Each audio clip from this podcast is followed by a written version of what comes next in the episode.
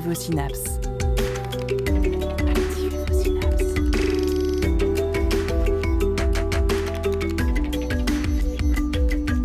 Poussez la porte du labo des savoirs et entrez dans un monde de science et d'expérience.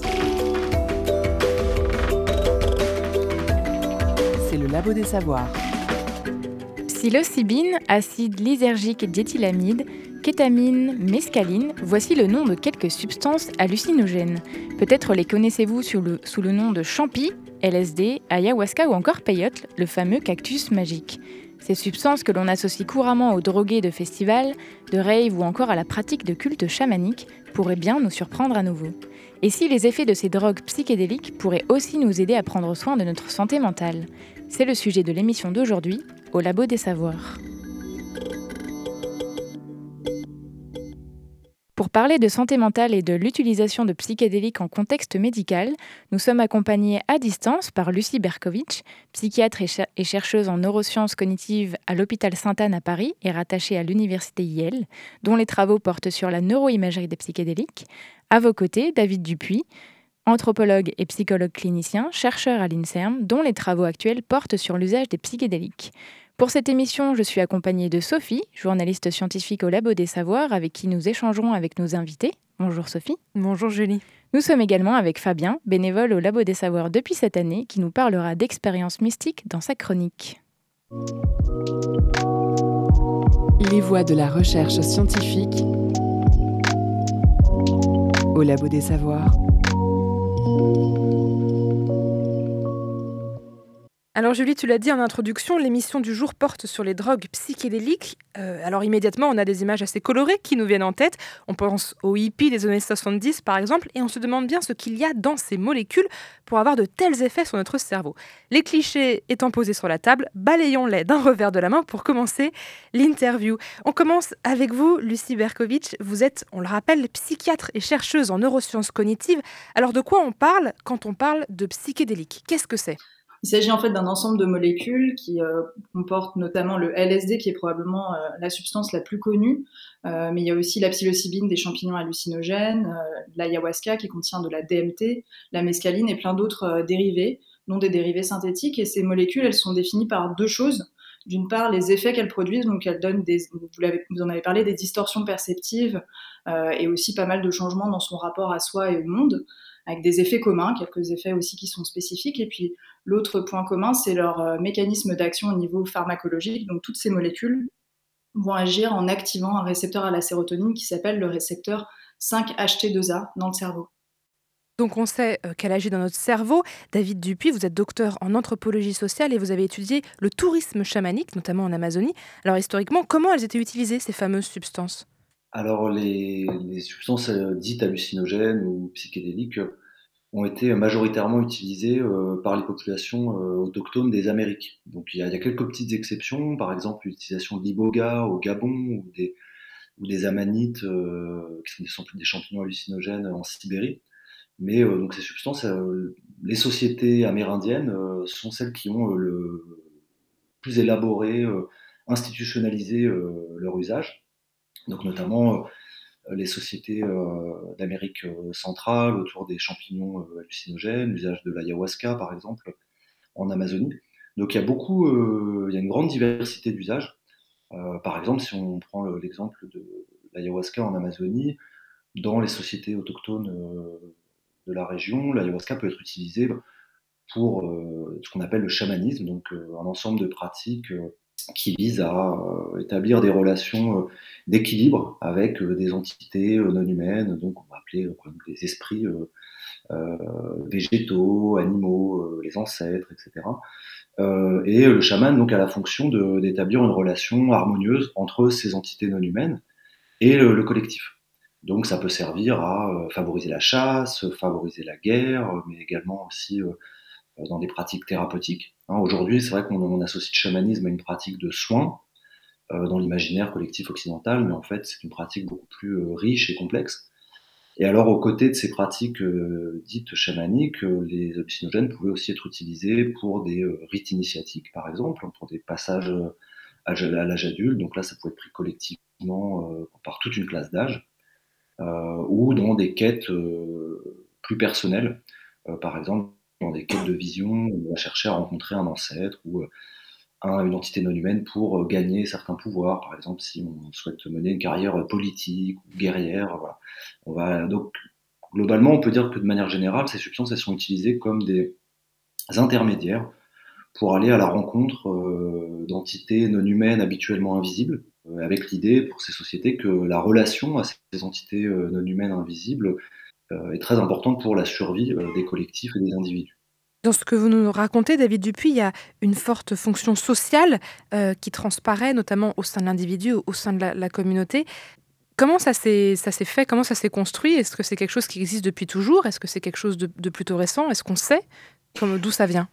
C'est toujours difficile de dire que quelque chose existe depuis toujours. Hein. On a...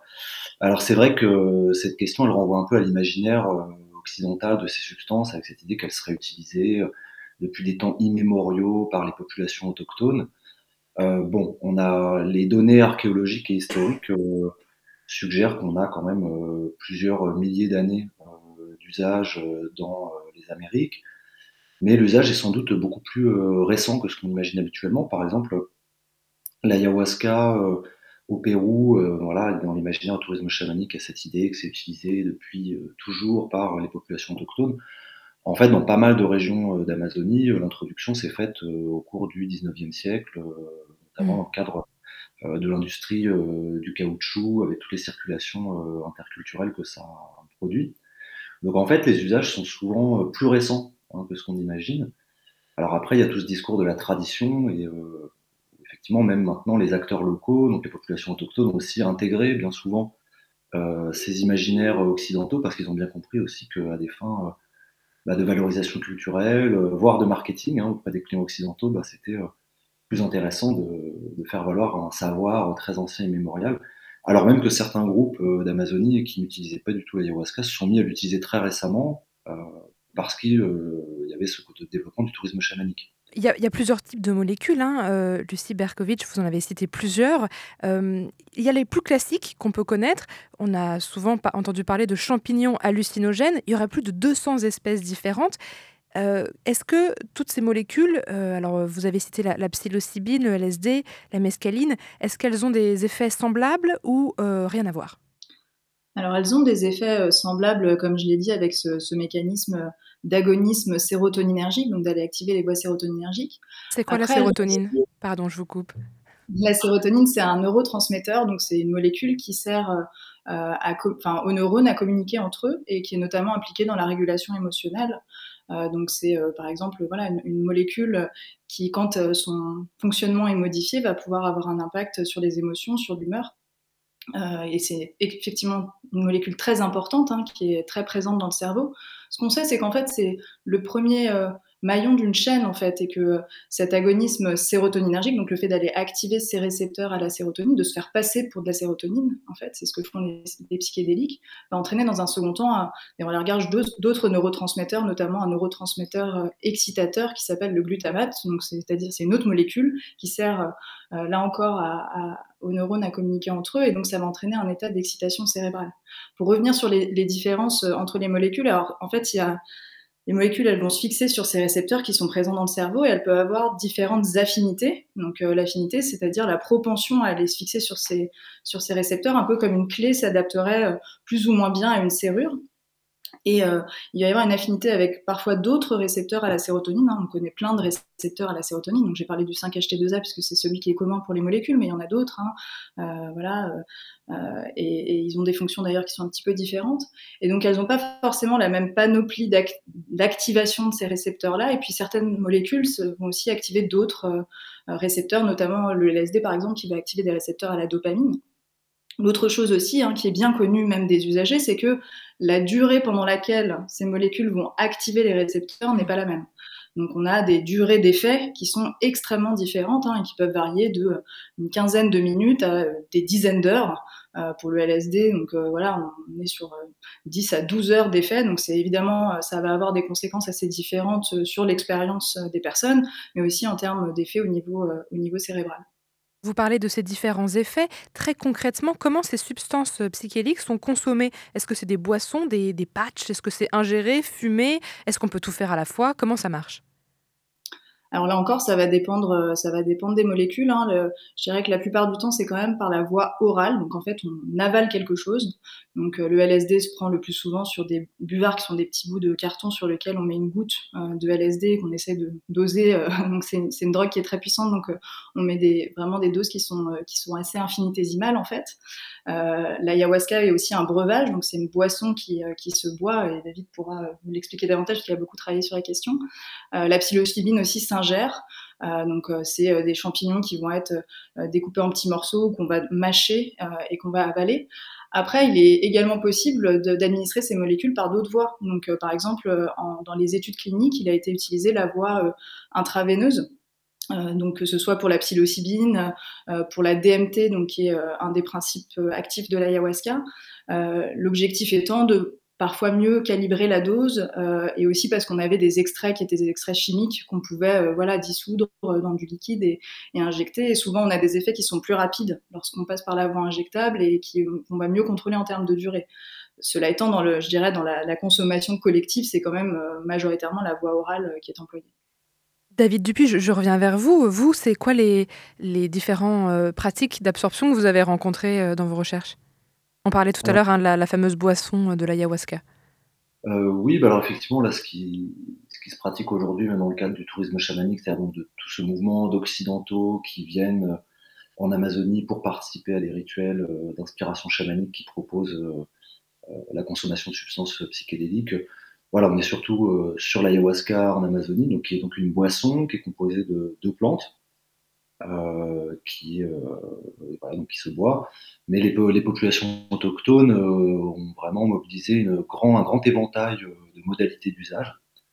donc ces substances peuvent être effectivement bues, mais elles peuvent être aussi fumées, elles peuvent être inhalées. On a même certaines substances qu'on va appliquer sur la peau après avoir fait des incisions pour donc en voie cutanée. Donc on a un peu exploré euh, toutes les entrées possibles du corps euh, pour euh, faire interagir ces substances avec, avec les humains. Alors une, question qu'on se pose forcément quand on parle de ces substances, c'est le comportement d'addiction. Est-ce qu'on peut devenir addict? Est-ce que c'est une drogue qui peut être nocive? Bah, Lucie pourra sans doute compléter ma réponse, mais à ma connaissance, il n'y a aucun, aucune étude scientifique qui a démontré le caractère addictif de ces substances. Et on observe même plutôt d'ailleurs euh, leur potentialité d'usage dans le traitement des addictions. Euh, après, moi, ce que j'ai observé, c'est qu'il peut y avoir quand même quelque chose de l'ordre d'une dépendance psychologique, au sens où les expériences qu'on vit avec ces substances sont euh, extrêmement intenses émotionnellement. on a souvent, ce sont des expériences, la, plupart des gens qui font ces expériences vous disent que voilà, c'est partie des expériences les plus fortes, les plus signifiantes de leur vie. Donc vous doutez bien que bah, voilà, certaines personnes ne vont jamais vouloir revivre ça parce que c'était trop intense, etc. Puis d'autres, évidemment, vont y prendre goût. Et, euh, c'est vrai que c'est aussi des expériences où euh, les personnes ont souvent l'impression de euh, gagner en connaissance, en connaissance sur eux-mêmes, sur le monde. certaines personnes vont avoir la sensation d'un gain de savoir métaphysique, spirituel, religieux. Voilà, donc il y avait par exemple des usagers, moi, qui me décrivaient, voilà, ils me disaient c'est comme un livre L'ayahuasca, c'est comme un livre dans lequel était écrit tout ce que j'avais toujours voulu savoir. Et donc, euh, bah forcément, quand on a lu le premier chapitre, on, a, on, peut avoir envie de revenir pour lire le deuxième chapitre. Mmh Et c'est vrai que moi, j'ai vu parfois, euh, effectivement, euh, alors je sais pas si c'est une dépendance, mais en tout cas, peut-être il y a peut-être un piège, un risque possible avec ces substances, qui est celui de la fascination. J'ai vu quand même pas mal d'occidentaux, effectivement, se fasciner très fortement pour ces substances et entrer dans un truc où bah, oui, finalement, leur vie est un peu suspendue à la prochaine session d'ayahuasca, avant de prendre une décision, résoudre un problème, etc. C'est là que l'accompagnement euh, va être important. Oui, parce que c'est donc une addiction plus à l'expérience qu'à la substance. Parce qu'au niveau de la substance en elle-même, euh, euh, Berkovitch, il n'y a pas de risque d'être addict? Non, alors en fait, euh, je rejoins donc euh, ce qu'a dit David. Donc, il y a, y a différentes hein, définitions de l'addiction. C'est un processus qui est extrêmement euh, complexe, mais on peut dire qu'une manière de simplifier, c'est de parler de la dépendance physique et de la dépendance psychologique et d'essayer de distinguer un peu les deux, même si bien sûr elles sont, elles sont reliées. La dépendance physique, elle va être définie de manière générale par le fait de donc, quand on a consommé une substance, de parfois ressentir des effets de manque quand on n'est plus au contact de cette substance et d'avoir besoin d'aller de, rechercher cette substance, le fait que le corps s'y accoutume et qu'on a besoin de majorer les doses aussi pour obtenir des effets similaires. Euh, donc ça, c'est, on va dire, le cortège de, des effets de la dépendance physique au niveau psychologique. Il va y avoir l'idée qu'on va passer de plus en plus de temps à consommer la substance. Alors je parle de substance, il y a aussi des addictions sans substance, hein, certains comportements. Mais euh, l'une des problématiques de l'addiction, c'est qu'elle va avoir des conséquences négatives et que euh, sur la vie du sujet et que malgré ces conséquences, le, le sujet va pas être en mesure d'arrêter, de freiner, de contrôler ses consommations ou ses comportements. Et ce qu'on observe avec les psychédéliques, c'est qu'en effet, alors sur le plan vraiment, euh, encore une fois, pharmacologique, souvent euh, les addictions sont rattachées au système dopaminergique. et en fait, donc ces molécules hein, dont on a parlé agissent assez peu sur les voies qui sont communément impliquées dans les processus addictifs, vraiment, encore une fois, sur le plan vraiment neurobiologique. Ensuite, sur le plan comportemental et expérientiel, il y a plusieurs choses qui font que, en effet, les gens vont vont pas être dans des comportements répétés compulsifs comme on peut le voir avec d'autres euh, substances, comme je pense à la cocaïne, aux opiacés, euh, etc., avec toutes les problématiques euh, que ça entraîne. D'une part, les expériences sont extrêmement intenses et donc certes, on peut avoir envie d'y revenir, mais c'est aussi assez fatigant et on n'a pas forcément envie d'y revenir tous les jours. et, donc il y a quand même cette je dirais, cet effet de besoin aussi de temps de repos, et ça a été même, euh, même dans, les, pratiques de microdosing, par exemple, il y a des temps de pause entre euh, les consommations. L'autre chose, c'est qu'elles ont la particularité d'aller saturer les récepteurs et de les désensibiliser. Donc, euh, on sait aussi que quand on prend plusieurs fois de suite ces molécules, en fait, il y a plutôt, en fait, parfois une disparition des effets. Euh, ce qui fait que bon bah ça, ça en perd un peu son intérêt, c'est-à-dire si on prend du LSD et puis qu'on en reprend et que la deuxième fois il se passe rien, bon bah c'est pas très intéressant d'aller utiliser des doses pour n'avoir aucune aucune expérience, qui est souvent l'objectif évidemment de, des usagers. Et, euh, et enfin, euh, euh David l'a dit, mais je crois que c'est vraiment important. Il y a ce, il y a ce potentiel même pour euh, euh, se détacher de certaines autres addictions. C'est-à-dire que ce qu'on sait, c'est que ça va plutôt entraîner un état d'ouverture, euh, euh, même de flexibilité mentale, et, et, plutôt ouvrir un espace de changement et d'évolution. Et, les gens décrivent vraiment une, consommation qu'ils vivent comme très constructive, en effet, et, et, qui leur apporte beaucoup. Euh, et donc, euh, ça va plutôt les aider à se sortir de schémas euh, répétitifs et compulsifs. Et d'ailleurs, on va parler plus tard des effets thérapeutiques, mais c'est l'un des, des mécanismes principaux hein, de ces effets thérapeutiques, vraisemblablement. Et donc, les gens ont plutôt tendance à se détacher d'une forme de routine euh, alors bien sûr, on peut avoir envie de répéter ces expériences, et il y a des usagers qui, consomment régulièrement des psychédéliques, mais euh, c'est une modalité qui est très différente de celle que l'on voit euh, chez d'autres usagers d'autres substances en addictologie, et qui va plutôt être euh, de l'ordre d'une activité, je dirais. Et, à ce titre, je ne sais pas si euh, il faut véritablement parler d'addiction, puisque pour d'autres activités à sensations fortes, bah, les gens peuvent les répéter sans forcément euh, qu'il y ait des conséquences négatives et que ce soit un besoin irrépressible. Et, on se pose un peu la question de est-ce qu'on serait, je sais pas, addict au saut en parachute si c'est une activité qu'on aime pratiquer et qu'on pratique régulièrement, même si elle est associée à certains risques. On, a parlé donc de ces usages traditionnels, de ces usages récréatifs, culturels. Et donc on commence déjà à sentir dans notre discussion un nouvel usage, l'usage dans la santé. On en parle juste après la pause musicale. On écoute Spiritual and the Lasso de César Lalves, pardon, et on revient juste après.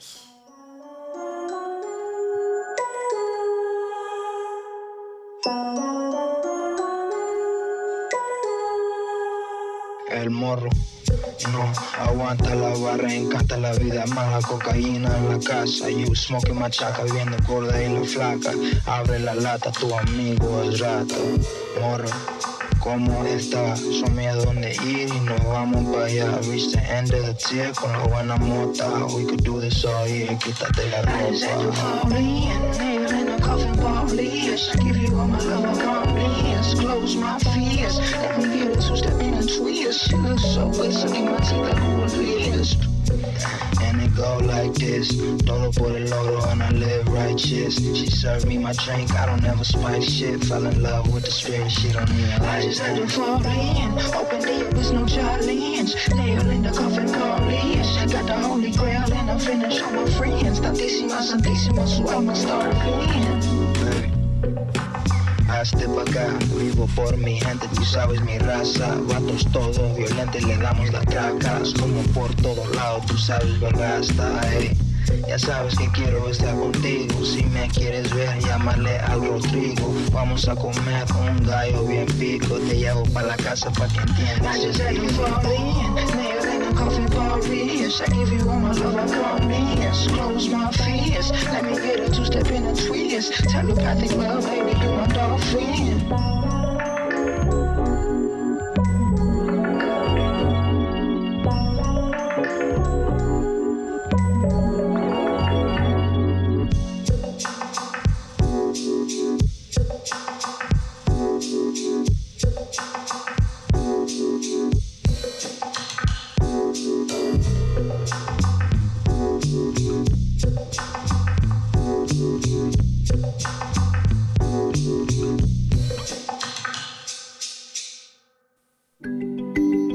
Labo des Savoirs. Émission activatrice de synapses. C'était Lenzo Lasso de César Lalves et vous êtes toujours à l'écoute du Labo des Savoirs. Nous sommes avec Lucie Berkovitch et David Dupuis pour parler de l'usage des psychédéliques pour soigner les troubles psychiques et Julie, je te laisse reprendre la suite de l'interview. Oui, alors pour faire une petite euh, remise en contexte, nous avons récemment traversé une crise sanitaire qui a bouleversé pendant un temps nos vies. Cet événement a d'ailleurs aggravé la situation concernant la santé mentale.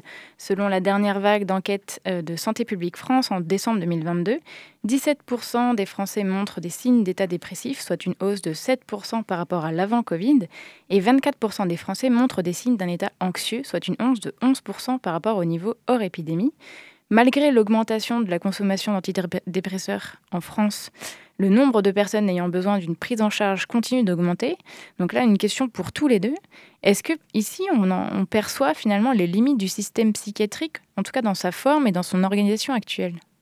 Alors déjà en France, euh, il y a quelque chose d'assez particulier qui est que euh, l'offre de soins en santé mentale euh, est assez limitée dans le public et c'est vrai qu'il y a une privatisation assez massive hein, de c'est-à-dire que si vous n'allez pas bien d'un point de vue psychologique, il y a, il y a ce qu'on appelle les CMP, des choses comme ça, mais bon, souvent il faut faire, il y a des longues attentes, plusieurs mois d'attente pour un premier rendez-vous. Alors juste CMP, du coup, c'est centre psychologique. Psychologique. Euh, et, en fait, souvent, vous allez rejoindre les soins euh, dans le public euh, parce que bah, vous êtes dans un état très aigu, donc une dépression très importante ou vous avez décompensé sur un mode psychotique. Donc en fait, bah, tout le monde en fait l'expérience. Hein. Si ça va pas trop, la suite d'un événement, etc., ce qu'on fait, c'est qu'en général, on va avoir un psychothérapeute privé. Donc ça, c'est une première donnée, parce que ça veut dire que bah, il faut que les gens déboursent euh, de leur propre argent. le soin en santé mentale n'est pas remboursé dans la plupart des cas en dehors des prises en charge des états aigus. Donc ça, c'est une première chose qui peut aussi peut-être expliquer euh, les démarches euh, d'automédication, effectivement, qu'on observe euh, avec les psychédéliques, puisque effectivement beaucoup d'usagers de psychédéliques le font dans une démarche d'automédication de santé mentale, pour retraiter des troubles dépressifs, de l'anxiété, des deuils, des ruptures, des choses comme ça. Alors ça peut être fait euh, soit à la maison, euh, voilà, avec des personnes qui, qui prennent euh, les substances entre amis ou seuls, avec aussi, on a vu l'émergence de la nouvelle mode du microdosing, qui consiste à prendre des doses environ un dixième de la dose habituelle, voilà, avec notamment ces recherches d'effets thérapeutiques. Et puis aussi ce, qu'on appelait le tourisme chamanique, c'est-à-dire aussi ces occidentaux qui partent euh, dans des pays lointains pour participer à des rituels d'inspiration chamanique euh, qui impliquent l'usage de psychédéliques. Donc effectivement, la, le regain d'intérêt pour les substances psychédéliques, euh, il me semble qu'il est aussi à comprendre dans voilà, cette démarche d'automédication qui vise à pallier peut-être les insuffisances du système de soins tel qu'il est offert ou simplement aussi peut venir s'accumuler. C'est-à-dire qu'on a aussi beaucoup de gens qui bah, ont peut-être vu un psychiatre à un moment dans leur vie, ou peut-être euh, font même là encore une psychanalyse, mais à un moment ils vont chercher quelque chose d'autre, euh, quelque chose de différent, quelque chose de plus. Euh, et c'est cette recherche euh, dont on approche un peu de thérapie comme ça complémentaire euh, qui va les, les, conduire à rencontrer des psychédéliques. Pour revenir à, à, la question du système de soins, bah, c'est vrai que bon, je pense que tout le monde sait que l'hôpital est en grande difficulté en, ce moment et c'est pas quelque chose de nouveau. Donc il y a à la fois des difficultés à, recruter du personnel, des conditions de travail qui sont difficiles, un grand afflux de patients et vous l'avez mentionné qui n'a fait que s'accroître avec la crise du Covid. Donc donc c'est vrai qu'il y, a une inadéquation entre les besoins et, et, et l'offre de soins depuis moi, que je travaille à l'hôpital, j'ai toujours vu euh, qu'on était euh, en grande partie débordé, qu'on devait parfois, euh, voilà, malheureusement, gérer en, priorité les urgences, mais pas pouvoir faire du soin de qualité, enfin avec le niveau de qualité qu'on aurait qu'on aurait aimé. Et, et c'est vrai que les choses ne s'arrangent pas avec malheureusement bah, voilà, beaucoup de postes vacants qui ne sont pas pourvus et, et, vraiment un système psychiatrique qui euh, et euh, malheureusement euh, très en difficulté et, probablement même encore plus dans d'autres régions que la région parisienne. Et donc là, David, juste avant, évoquait effectivement des, des, des, patients, enfin en tout cas des personnes qui font cette démarche euh, de manière euh, individuelle, en tout cas pour se procurer des psychédéliques et du coup euh, peut-être essayer de trouver une autre solution, en tout cas pour, pour aller mieux.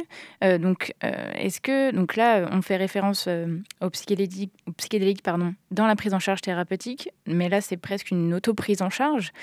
si on se tourne vers des professionnels, donc ça, ça on, on, appelle ça la psychothérapie assistée par psychédélique, c'est ça euh, est-ce que vous pouvez nous en parler exactement? Enfin, En quoi ça consiste? Comment ça se présente actuellement?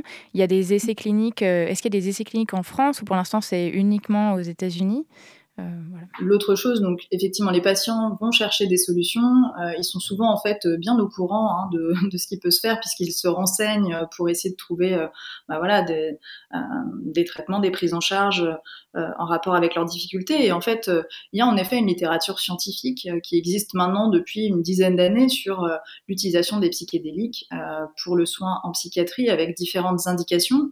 donc la toute première étude était sur les troubles obsessionnels compulsifs, mais en fait euh, les indications qui sont les plus documentées maintenant, c'est euh, l'anxiété dans des contextes de fin de vie, donc chez des patients qui sont en soins palliatifs euh, avec voilà, des maladies graves et incurables et qui ont des angoisses de mort, hein, qu'on comprend tout à fait, qui sont donc avec des manifestations anxieuses et dépressives et, sans forcément de, de solution. Euh, l'indication de la dépression, notamment de la dépression résistante. Hein, donc c'est une pathologie qui est à la fois euh, fréquente euh, et qui peut être très sévère, qui est souvent ne répond pas complètement au traitement médicamenteux, avec environ un tiers des patients qui, qui vont conserver des symptômes même après une prise en charge adéquate. Et puis le champ des addictions avec voilà, des, études, euh, surtout dans, le, dans, l'alcool et le tabac, mais aussi euh, quelques études pour d'autres, pour d'autres addictions, aux psychostimulants, aux opiacés, avec des résultats intéressants. Et donc cette littérature, elle s'est développée avec des études qui sont de plus en plus probantes, au sens où il y a de plus en plus de patients, qu'elles sont de plus en plus contrôlées, c'est-à-dire qu'au niveau de la méthodologie, on arrive de mieux en mieux à faire la part des effets des psychédéliques et puis du reste de la prise en charge. Et euh, ce dispositif, euh, qui est celui d'une psychothérapie assistée, c'est-à-dire qu'il euh, ne s'agit pas de la prise simplement d'un médicament, comme ça peut être le cas en médecine en général, en psychiatrie en particulier, où on va donner un médicament et puis on peut faire de la psychothérapie à côté, mais en tout cas c'est pas pas quelque chose d'obligatoire ni de forcément simultané. Là, avec les psychédéliques, pour des raisons assez évidentes de, de, qui sont liées aux effets en fait des psychédéliques, il faut préparer les patients aux effets qu'ils vont ressentir. Euh, les accompagner pendant que ces effets ont lieu, et puis ensuite, euh, on met à profit ce qui a pu émerger pendant la séance euh, à travers des, sessions qu'on appelle d'intégration, l'idée c'est de retravailler le matériel psychique et d'essayer de, de, consolider bah, les bénéfices obtenus pendant la séance. Donc c'est vraiment quelque chose aussi qui est assez différent de ce qu'on connaît en psychiatrie, où là on va associer la psychothérapie qui va être amplifiée quelque part par l'état de conscience modifié qui est induit par les psychédéliques. Et euh, donc à la fois pour des raisons de sécurité, euh, pour qu'il n'y ait pas de bad trip, euh, que l'angoisse qui puisse se manifester dans le cadre de ces effets, parce qu'on a beaucoup parlé des effets agréables, mais en fait il y a des personnes qui le vivent extrêmement mal, donc il faut pouvoir les aider. Donc il y, a, y a cet accompagnement pour, les, pour le, le bien-être et la sécurité pendant la prise, mais, mais aussi pour en fait maximiser les bénéfices qui peuvent être obtenus par la psychothérapie et par les molécules elles-mêmes. Oui, et ça, ça s'inscrit dans une histoire euh, longue, hein, effectivement. Et là, on a une explosion euh, de ces études, euh, notamment dans les pays anglo-saxons, mais pas seulement, hein, en Suisse et ailleurs en Europe. C'est vrai que la France, pour l'instant, accuse un retard très important dans ce champ, ce qui est étonnant, puisque c'est quand même une grande nation de la recherche. mais effectivement, il y a une histoire longue, puisque ces études, il y a déjà eu des études dans les années 50. Et, et là, ce qui est intéressant, c'est qu'on commence à toucher aussi quoi, à dépasser un petit peu simplement la question de l'efficacité pharmacologique qu'on a abordée jusqu'ici. Euh, et, on a déjà des études qui avaient été faites, euh, notamment dans les années 60 par, en Tchécoslovaquie par euh, Stanislav Grof, qui avait lancé des thérapies LSD. Et il a eu ce mot, puisque Stanislav Grof était un ancien freudien, il a eu ce mot, en reprenant le mot de Freud, le rêve et la voie royale qui mènent à l'inconscient. Que les états modifiés de conscience étaient la voie royale qui mène à l'inconscient. Donc c'est cette idée d'utiliser l'expérience psychédélique comme euh, à même de fournir des matériaux pour la psychothérapie. Donc euh, il y a cette idée que ben, dans, l'expérience psychédélique, on va vivre euh, pas seulement des hallucinations qui n'auraient aucun sens, mais des expériences au contraire hautement signifiantes, qui vont révéler des éléments peut-être de la biographie de la personne, par exemple des, des vivissances traumatiques sous la forme de catharsis, donc une sorte de, euh, purgation de la charge émotionnelle liée euh, à un trauma non résolu. Euh, également la prise de conscience, ça c'est un élément intéressant des psychédéliques aussi, le fait qu'on se voit beaucoup en méta-perspective, c'est-à-dire qu'on se voit beaucoup de l'extérieur, il y a beaucoup de prise de conscience de nos fonctionnements quotidiens. Et donc, voilà, ça amène aussi des éléments qui permettent de comprendre bah, comment on fonctionne, éventuellement les dynamiques de répétition dans nos comportements, dans les relations à autrui. Et donc l'idée, effectivement, c'est d'aborder cette expérience non pas donc, comme une divagation euh, hallucinatoire, mais comme une expérience hautement signifiante, vous voyez, un peu comme une loupe qui viendrait euh, euh, nous montrer de manière extrêmement grossie pendant quelques heures la manière dont on fonctionne. Et donc l'idée, c'est d'utiliser le contenu de cette expérience comme un matériau qui nous renseigne sur nous-mêmes, sur nos fonctionnements, et qui devrait être ensuite travaillé, analysé en psychothérapie, oui, un petit peu comme on fait avec euh, les rêves euh, en psychanalyse, euh, pour, pour travailler sur les problématiques qu'on peut avoir. Donc là, toute cette matière-là, qui, est, qui ressurgit, on va dire, de l'expérience psychédélique, va être donc ce matériau-là de la psychothérapie, il va être dirigé en fait par bah, le professionnel de santé qui encadre ça. J'imagine que c'est pas du tout la même manière en fait de travailler que, euh, comme vous l'évoquiez, euh, Lucie, quand on peut ben, voilà, donner des antidépresseurs, des anxiolytiques, ce genre de choses, euh, ça, va, ça, change, j'imagine, quand même le rapport que le praticien en santé mentale va entretenir avec bah, le patient ou la patiente qui va y avoir en face de lui. Est-ce qu'il y a des, des, praticiens justement de santé mentale qui peuvent être réticents, on va dire, à ce bouleversement, on va dire, ou en tout cas ce changement de relation qui, peut, qui peut se passer sur ce plan-là? Alors, euh, le changement, alors il y a un changement de relation en fait qui va être, je pense, euh, surtout euh, évident lors de la prise et des effets subjectifs, puisque on va se retrouver en interaction avec un, patient qui va être dans un état très différent de son état habituel. Donc c'est quelque chose qui, peut être nouveau pour le patient et qui va évidemment être nouveau dans le cadre de la, la relation entre le, le, soignant et le soigné. Après moi, je tiens quand même à dire que même quand on prescrit des antidépresseurs, etc., il y a, a, a, souvent euh, évidemment un travail relationnel qui est fait euh, en amont, euh, pendant et après, mais qui ne bénéficie pas de cet état spécifique dont as parlé, David, et qui, et, et qui permet de, faire émerger des choses un peu différentes. Donc, il y a déjà bien souvent l'association d'un d'un travail relationnel ou psychothérapeutique avec la prescription médicamenteuse. Je dirais que ce qui change, c'est que c'est c'est d'une part, là, ça devient quelque part obligatoire, et puis que quand même, euh, être en interaction avec quelqu'un dans un état euh, modifié de conscience, c'est euh, assez particulier. Alors, on, en fait aussi l'expérience quand on est soignant en psychiatrie, puisqu'il y a des patients qui, du fait de leurs troubles psychiatriques, peuvent se retrouver dans un état très inhabituel pour eux-mêmes, et avec lesquels bah, les interactions sont, sont, bien différentes des interactions que l'on peut avoir avec quelqu'un qui n'est pas dans cet état. Maintenant, ce que ça va changer, je pense qu'il y, a, une crainte en fait d'être responsable de cet état et de ce que cet état pourrait entraîner, puisque euh, finalement, donc, euh, c'est vrai que j'ai pas parlé des tout premiers essais dans les années dans les années 50-60, euh, au moment où on a découvert notamment le LSD et que toutes ces molécules sont arrivées en, Europe ou en Occident. Euh, mais euh, c'est une époque qui a aussi été marquée par certains accidents qui se sont produits sous l'emprise de ces substances, avec des gens qui ont fait des passages à l'acte. Alors, c'est des accidents qui sont survenus dans des cadres qui n'étaient pas des cadres d'accompagnement des cadres contrôlés, mais des consommations individuelles, parfois sur peut-être des terrains qui étaient plus vulnérables, parfois parce que le dosage n'était pas le bon, et puis simplement parce que les gens ont pu paniquer ou être dans un état au contraire de, euh, parfois de sentiments d'invincibilité ou ce genre de choses. Et donc, le cadre euh, amène quelque chose de protecteur, mais je pense que ces effets-là, dont on a beaucoup entendu parler, qui ont beaucoup défrayé la chronique alors qu'ils sont en somme tout assez rares, même s'ils existent, euh, font peur évidemment au corps soignant qui se dit mais comment on va faire si on donne ces molécules et que les gens se retrouvent dans cet état extrêmement intense? Et même si on a l'habitude de gérer ça, c'est assez différent s'il s'agit d'un trouble que l'on prend en charge ou si c'est quelque chose qui est lié au traitement que l'on administre. Et euh, ça change, je pense, pas mal euh, la relation, en effet, euh, aux patients. et en même temps, c'est, on l'a vu, hein, c'est aussi des états qui peuvent être extrêmement bénéfiques. En tout cas, c'est ce que montrent les études scientifiques voilà, qui, ont été publiées maintenant depuis une dizaine d'années. et donc, je ne crois pas qu'on doit être dissuadé par, par cet enjeu-là. Euh, de, voir si ces molécules sont véritablement euh, surefficaces en pratique et surtout comment, comment maximiser leur, euh, les bénéfices obtenus par les patients qui en ont vraiment, vraiment besoin en fait. Et peut-être, pardon.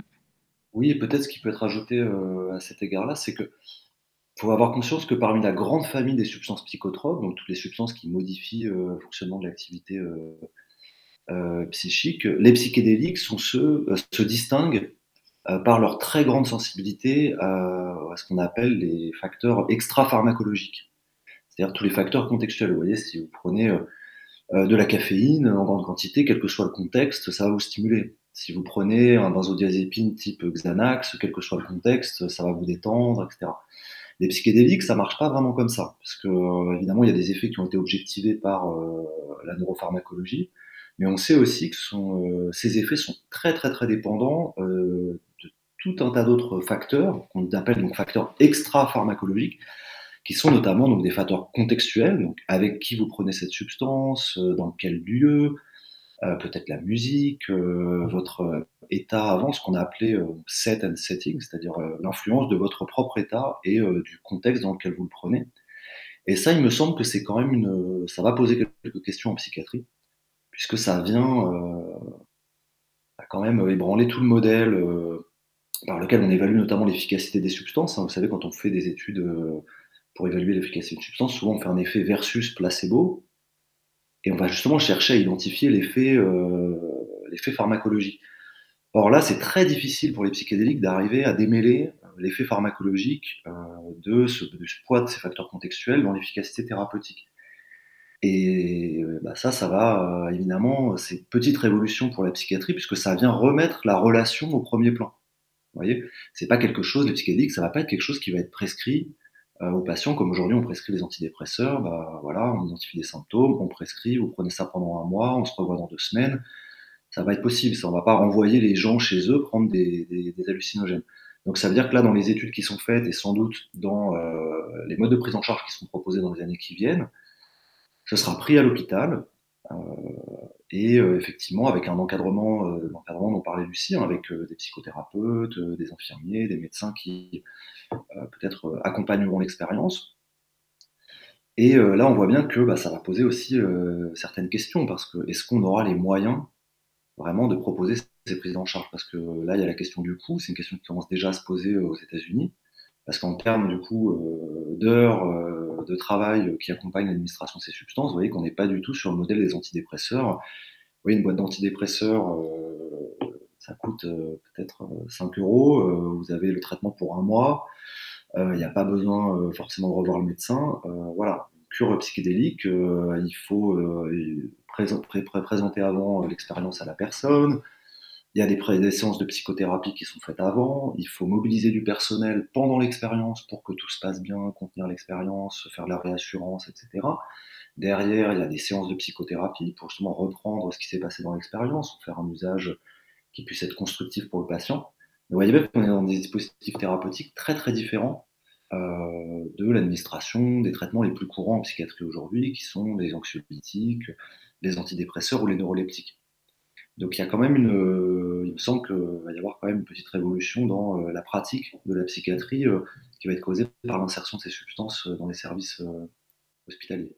C'est très intéressant ce que vous racontez. Justement, Fabien, pour, pour, ta chronique, tu allais fouiller dans plusieurs études pour essayer de comprendre un peu cette différence entre l'efficacité des psychédéliques, hein, dont on parle depuis le début et dont on parle là avec l'importance de, de l'encadrement, et les médicaments assez classiques. C'est bien ça? Exactement, Sophie. Prenons par exemple la dépression et comparons les résultats de l'efficacité thérapeutique des antidépresseurs à ceux des psychédéliques via deux études, une de 2018, l'autre de 2022. La première, sur les antidépresseurs, dirigée, est dirigée par le département de psychiatrie d'Oxford, a été publiée par Andrea Cipriani et collègues. La seconde, sur les psychédéliques, nous vient du King's College de Londres et a été publiée par Kwomok Co et collègues. En première approximation, l'efficacité des psychédéliques pourrait être jusqu'à trois fois supérieure à celle des antidépresseurs classiques. Une différence incroyable, étant donné que les psychédéliques ne requièrent parfois qu'une simple prise pour faire effet. Seulement voilà, il y a quand même un hic. Ces résultats reposent encore sur des données fragiles. En cause, certaines études avec un petit nombre de sujets, des conditions expérimentales et méthodologiques pas toujours optimales ou comparables. Bref, le pain quotidien de la science en construction. Pour cette raison, on constate que d'une étude à l'autre, les effets thérapeutiques des psychédéliques ont tendance à beaucoup varier. J'aimerais explorer une hypothèse fascinante qui pourrait permettre d'expliquer une partie de l'irrégularité de ces résultats, celle de l'expérience mystique. Une hypothèse selon laquelle les effets thérapeutiques des psychédéliques serait en partie lié à la présence ou à l'absence d'expérience mystique, ainsi qu'à son intensité. Mais une expérience mystique, Fabien, c'est quoi? C'est une très bonne question, sachant que les scientifiques eux-mêmes ne sont pas d'accord. On peut quand même citer quelques-unes des caractéristiques qui reviennent dans la littérature scientifique pour les qualifier. Un sentiment de transcendance de l'espace et du temps, un sentiment d'unité, une dissolution de l'ego et des limites corporelles, un sens du sacré, un état de béatitude et enfin l'ineffabilité, c'est-à-dire le fait que l'expérience semble impossible à traduire par des mots. Une manière simple de résumer l'expérience mystique consisterait à dire qu'il s'agit d'une expérience spirituelle, qui a un effet profond sur le soi et notre perception de la réalité. Mais alors est-ce que les effets thérapeutiques des psychédéliques ne viendraient pas de là, de cette fameuse expérience mystique? Justement, une étude récente, 2022, par Co et collègues, s'est penchée sur l'hypothèse selon laquelle les effets des psychédéliques pourraient être en partie liés à la présence d'une expérience mystique en passant en revue 12 études sur le sujet. 10 d'entre elles suggèrent une association entre expérience mystique et effets thérapeutiques. Parmi les résultats les plus marquants, certains suggèrent une corrélation de 80% entre réduction de l'addiction à l'alcool et expérience mystique chez les patients. Les auteurs de l'étude restent toutefois prudents, rappelant que 6 des études mentionnées sont à risque de biais et que plus d'études sont nécessaires pour obtenir une réponse définitive. En attendant, on peut toujours spéculer. Si le lien entre expérience mystique et effet thérapeutique est réel, ne serait-il pas possible de créer des contextes favorisant la survenue d'expériences mystiques chez les patients suite à la prise de psychédéliques? Rien n'est parfaitement clair à ce sujet, mais les effets des psychédéliques ont la chance d'être fortement contextuels, ce qui signifie que l'environnement autour du patient, ce qui se passe dans la pièce, leur humeur de la journée, etc., influence l'expérience. Ainsi, une étude mentionne que 83% des patients mis dans un contexte favorable, vivaient une expérience mystique, contre 54% pour les autres. D'autres études suggèrent que l'exposition au langage pourrait diminuer la probabilité d'une expérience mystique et recommandent alors de la musique sans parole pour les patients. Le rôle d'un entourage bienveillant pour guider le patient ou d'un état d'esprit positif avant la prise sont parfois considérés comme des facteurs favorables à l'expérience mystique. Bref, quoi qu'il en soit, il y a quelque chose de vertigineux à penser que quelques microgrammes ou milligrammes d'une substance suffisent à provoquer chez les patients une expérience dont la majorité d'entre elles se souviendront comme l'une des plus importantes de leur vie, et ce, même des années plus tard. Merci Fabien. Alors, est-ce que vous voulez rebondir sur cette superbe chronique? Oui, euh, il faut avoir à l'esprit que les, populations autochtones des Amériques qui font usage euh, de ces substances ont justement euh, élaboré euh, le plus souvent des contextes de prise de ces substances qui sont très particuliers, qui se distinguent des interactions quotidiennes, que les anthropologues ont classiquement appelé rituels. Et dans donc, les rituels qui encadrent l'usage de ces substances, on va notamment utiliser exemple des chants, quand si on pense au chamanisme métis d'Amazonie péruvienne qui utilise l'ayahuasca, vous avez des guérisseurs qui vont chanter pendant toute, l'expérience, l'utilisation de parfums. il y a toute une gamme comme ça d'actions qui sont mobilisées par les guérisseurs.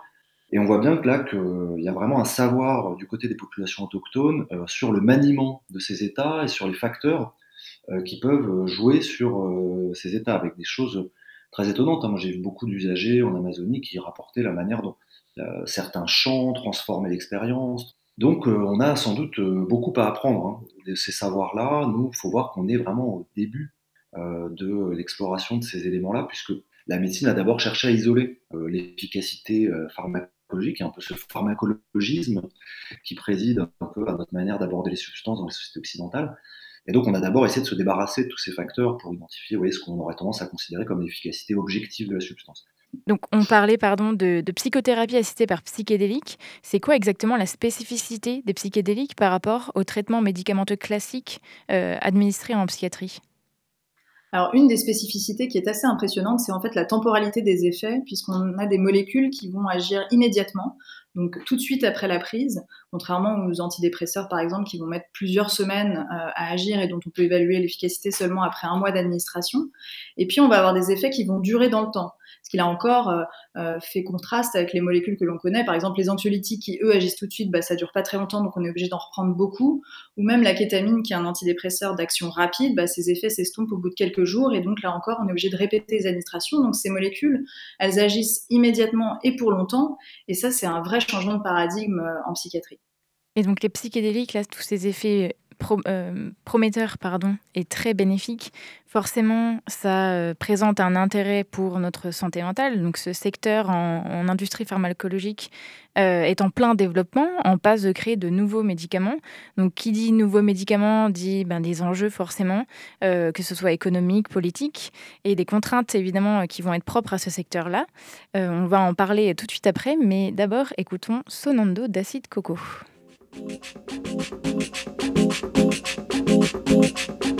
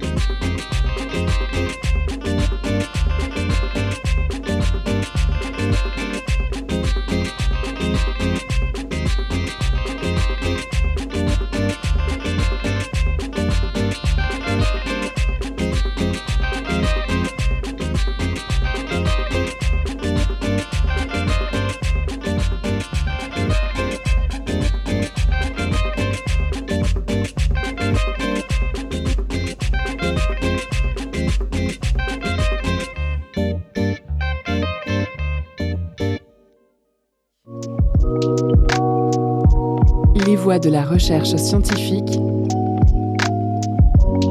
au Labo des Savoirs. C'était Sonando de Acide Coco. Vous êtes toujours à l'écoute du Labo des Savoirs et nous sommes avec Lucie Berkovitch et David Dupuis pour parler de psychédéliques en santé mentale. Alors avant la musique, Julie et notre chroniqueur Fabien et nos invités, nous avons parlé de plein de choses. On a parlé notamment de prise en charge thérapeutique euh, grâce aux psychédéliques, de l'importance du contexte, euh, de la différence avec les médicaments. Bref, plein de recherches qui sont prometteuses. On évoque même l'arrivée d'une autorisation de mise sur le marché bientôt. On a aussi parlé un petit peu avant du coût que ça allait engendrer, puisque ça n'a rien à voir avec juste des antidépresseurs. On est sur quelque chose de totalement différent. Alors, Autorisation de mise sur le marché, ça veut dire commercialisation, ça veut dire argent. On imagine que le secteur privé, lui, il n'a pas attendu pour essayer de s'emparer un peu de tout ça. Nous, dans la recherche publique, on en est où? Je ne sais pas qui veut répondre en premier. Euh, je peux peut-être répondre. Alors, euh, donc effectivement, donc à ce jour, en fait, il y a, y a, deux volets de recherche sur les psychédéliques. Il y a un volet de recherche qui est mené par l'industrie pharmaceutique, mais je tiens à dire qu'il a été précédé par euh, un volet de recherche qui était académique, c'est-à-dire qui était de la recherche publique et que les premières études ont été faites par des, par des institutions publiques. Euh, avec donc cette découverte, hein, de redécouverte plutôt de ces effets prometteurs euh, des psychédéliques après euh, une prise, des effets immédiats et durables sur tout un tas de pathologies, addiction, dépression et anxiété. Euh, et, et, bien sûr, donc le, ensuite le processus pour développer des médicaments, il ne peut pas se limiter à quelques études. Euh, on est obligé de, de, démontrer à la fois l'efficacité, la sécurité, mais également de positionner les nouveaux médicaments par rapport aux molécules existantes. Euh, à ce jour, il y a des études de phase 3 qui sont en cours pour euh, la psilocybine, donc principe actif des champignons hallucinogènes, dans le traitement de la dépression résistante, avec une étude de phase 2 qui a été publiée l'an dernier, donc qui inclut euh, plus de 200 patients qui ont reçu trois doses possibles de psilocybine avec une dose toute petite qui était considérée comme le bras placebo. Et donc ces effets qui sont, qui, sont retrouvés hein, maintenant à travers ces différentes études, dans cette grosse étude également, et donc des études de phase 3 qui sont en cours. on regarde aussi donc la sécurité avec à ce jour en termes d'effets secondaires euh, des choses qui se passent pendant la prise, donc euh, parfois euh, des nausées, des maux de tête, une anxiété transitoire, et peut-être un peu plus un peu plus inquiétant dans cette dernière étude là qui est parue dans le New England là, sur 300, 230 participants, aussi chez certains participants une majoration des, idées suicidaires, donc avec toute la difficulté qu'il s'agit aussi de patients qui ont un tableau dépressif, qui peut lui-même donner des idées suicidaires, mais pas de différence non plus significative entre les groupes, c'est-à-dire qu'on n'est pas en mesure de dire si c'est vraiment le médicament qui a entraîné ça, mais, euh, mais voilà, on est attentif à ces effets secondaires. Et voilà, en termes de, développement des molécules psychédéliques, c'est surtout euh, la psilocybine dans la dépression qui est la plus avancée, mais il y a donc euh, d'autres études, euh, notamment euh, donc, euh, de la psilocybine ou du LSD dans les addictions. Et en France, on va participer à cette étude de phase 3 pour la psilocybine dans la dépression, notamment à l'hôpital Sainte-Anne auquel je suis rattachée. Euh, mais il y a également une étude qui cherche à évaluer l'efficacité du LSD euh, dans le trouble lié à l'usage de l'alcool, donc chez des gens qui ont une addiction à l'alcool et qui ont déjà rechuté malgré une bonne prise en charge. On participe également à cette étude qui est menée par le professeur Luc Mallet. Et puis il y a d'autres petites initiatives, je dirais, académiques euh, qui vont tenter de répondre à des questions qui sont en fait fondamentales aussi, hein, celles des indications, donc à qui on peut donner ces molécules, des modalités de prise, par exemple, est-ce qu'il faut répéter les prises, enfin, tous ces petits euh, détails, j'allais dire, mais qui sont en fait essentiels pour euh, justement permettre à la fois au plus grand nombre de patients de bénéficier euh, de, ces molécules en sécurité, mais aussi euh, de, mieux préciser les, conditions pour pouvoir les administrer et pour maximiser l'efficacité. Donc voilà à peu près où on en est de façon générale et plus particulièrement en France. Alors à propos de ces études, elles en sont où? Alors simplement pour préciser qu'elles n'ont pas encore commencé, nous sommes en train de préparer le terrain notamment avec l'administration et donc euh, on n'est hélas pas encore en train de recruter des participants. J'espère que ça pourra commencer d'ici quelques mois ou, ou plus tard quelques années. On rappelle quand même que ces substances psychédéliques ne sont, pas autorisées, hein, ça reste euh, illégal, euh, de façon assez générale dans le monde d'ailleurs. Euh, Est-ce que dans vos recherches, vous avez déjà rencontré une certaine défiance du public vis-à-vis -vis de ces questions-là quand on en parle, puisque à première vue on se dit c'est une drogue, c'est illégal, est-ce que ça peut freiner un petit peu cette avancée? Alors bah, c'est vrai que l'usage des psychédéliques hein, s'inscrit quand même dans le cadre bah, d'une prohibition, c'est-à-dire que ces substances euh, elles sont interdites depuis la Convention de Vienne à l'échelle euh, internationale donc en 1971. Et à cet égard-là, pour peut-être rebondir sur la question précédente, il faut pas oublier aussi euh, bah, qu'avant la recherche pharmaceutique et la recherche euh, de publique, bah, il y a quand même euh, l'expérience des usagers. Et c'est aussi euh, beaucoup les usagers de psychédéliques qui ont porté, euh, qui ont défendu l'intérêt de ces substances euh, dans un contexte de prohibition depuis les années 70. Et d'ailleurs, la, médicalisation des psychédéliques qu'on observe aujourd'hui, elle fait partie, elle s'inscrit, c'est aussi le résultat d'une stratégie de légitimation qui a été de l'usage de ces substances, qui a été portée par des associations, des groupes d'usagers qui, on avait observé les bénéfices thérapeutiques et qui souhaitaient bah, notamment modifier le statut juridique de ces substances. Alors d'abord, euh, la médicalisation des, des, psychédéliques, ça a suscité plutôt l'enthousiasme hein, dans la communauté des usagers, mais on observe aussi maintenant euh, des interrogations. Ce qui apparaît en perspective, bah, c'est effectivement euh, le fait que ça va devenir des médicaments, que ça va être donné par des médecins, etc. Donc il y a des inquiétudes sur, bah, des logiques commerciales hein, qui pourraient émerger autour de ces substances, mais aussi des inquiétudes autour du fait qu'il y aurait une monopole du champ médical dans l'administration de ces substances. Mais on peut se demander aussi euh, ce qui va devenir euh, des usages non médicaux, hein, qui sont quand même euh, aujourd'hui majoritaires hein, l'usage des psychédéliques, notamment des usages religieux. Il faut savoir qu'il y a des mouvements religieux, par exemple le Santo Daime ou l'Union de Vegetal, qui sont des religions internationales d'origine brésilienne, qui utilisent par exemple l'ayahuasca comme sacrement. Bah voilà, qu'est-ce que ça va devenir ces, ces pratiques-là? Est-ce qu'elles vont être illégales alors même que les médecins seront autorisés à prescrire des psychédéliques? On voit bien que là, la transformation euh, du statut juridique des psychédéliques, qui de toute façon va advenir, hein, on voit bien que d'ici une dizaine d'années, la prohibition des psychédéliques va être euh, mise en cause. Cette dynamique de transformation, elle va susciter des tensions euh, politiques assez importantes entre euh, tous ces différents acteurs euh, qui gravitent autour du psychédélique. Oui, et peut-être euh, par rapport du, côté de, des soignants, euh, c'est vrai que c'est quelque chose, comme je disais, qui est assez surprenant, qui a cette euh, réputation euh, qui colle un peu à la peau des psychédéliques, de drogues dangereuses qui rendent fous, etc. Alors même que des études très sérieuses ont montré qu'en termes de dangerosité, finalement, quand on comparait à d'autres produits, voire même des produits légaux, hein, je pense notamment à l'alcool qui fait des ravages, on est face à des produits qui finalement sont sont bien moins dangereux dans leurs effets à long terme, alors avec peut-être dans leurs effets aigus, on, en a déjà parlé euh, des risques de passage à l'acte, mais qui sont tout à fait euh, maîtrisés dans des contextes contrôlés. Et donc il euh, y a cette peur. Enfin, moi c'est quelque chose que j'entends que j'entends beaucoup. Ça suscite en effet la méfiance, ça suscite la méfiance aussi des patients, et, et, et c'est on a aussi la réputation malheureusement en psychiatrie de parfois être des personnes qui vont chercher à droguer les gens, à leur donner des molécules, à les rendre addicts, etc., etc. C'est quand même un sujet qui est, difficile euh, et beaucoup de gens ont peur de la psychiatrie, euh, euh, parfois même plus que des maladies elles-mêmes. Euh, et, donc, euh, en effet, il, va y avoir un travail aussi de, pédagogie, à la fois pour donner des informations qui sont euh, des informations objectives, éclairées par la science, éclairées par les usages qu'on connaît encore une fois depuis très longtemps, et donc essayer de remettre un petit peu d'ordre là-dedans euh, pour que euh, les, préjugés soient, euh, je dirais, réévalués à, à l'aune des connaissances réelles. Et puis, euh, et puis euh, il va falloir expliquer aussi comment ça fonctionne, comment ça marche, mieux comprendre d'un point de vue aussi scientifique exactement ce qui se passe, les mécanismes d'action, de manière à, à, à, proposer des soins qui sont euh, à la fois efficaces, qui soient sûrs et qui soient pas associés à des croyances qui sont finalement assez erronées en fait dans ce champ-là. Donc transformer la méfiance en espoir, ce sera le mot de la fin. Merci beaucoup Lucie Berkovitch et David Dupuis d'avoir répondu aux questions du Labo des Savoirs. Merci à vous. Merci.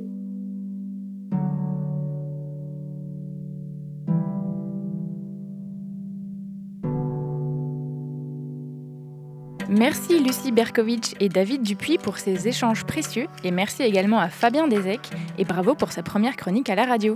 Et enfin merci à Sophie Potvin pour la réalisation de l'émission. C'était une émission préparée et animée par Julie et Merlin que vous pouvez écouter sur vos applications de podcast. Retrouvez-nous sur labodesavoirs.fr ou sur nos réseaux sociaux et on vous dit à la semaine prochaine pour une nouvelle émission.